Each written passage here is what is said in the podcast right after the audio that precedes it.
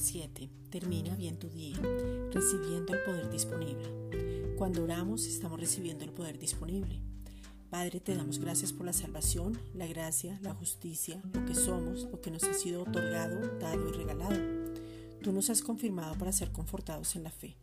Confortar es dar consuelo y ánimo a una persona para que pueda resistir a las dificultades y circunstancias. El apóstol Pablo cada vez que hablaba de oración mostraba su corazón lleno de amor para con nosotros y su intimidad con el Señor. Él recibía el poder disponible ya preparado de antemano y oraba por la obra y la expansión del Evangelio de la Gracia.